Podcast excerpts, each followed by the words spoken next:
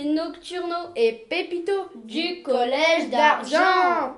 Aujourd'hui, on va vous parler des orphelins Baudelaire, disponibles en film et en livre. On vous expliquera ce que c'est et on va vous raconter le début de leur histoire avec un petit résumé.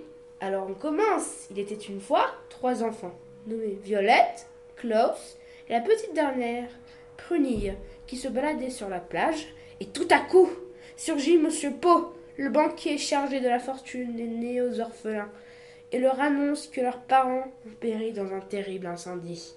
Monsieur Pau les envoie chez leur premier tuteur, le terrible comte Olaf, qui les maltraite et qui convoite leur fortune que Violette touchera à sa majorité. Ils rencontreront Isadora et Duncan Baudra au collège J. Alfred Prufrock dans le tome 5 et leur frère qu'ils croyaient mort dans le tome 10. Notre ami.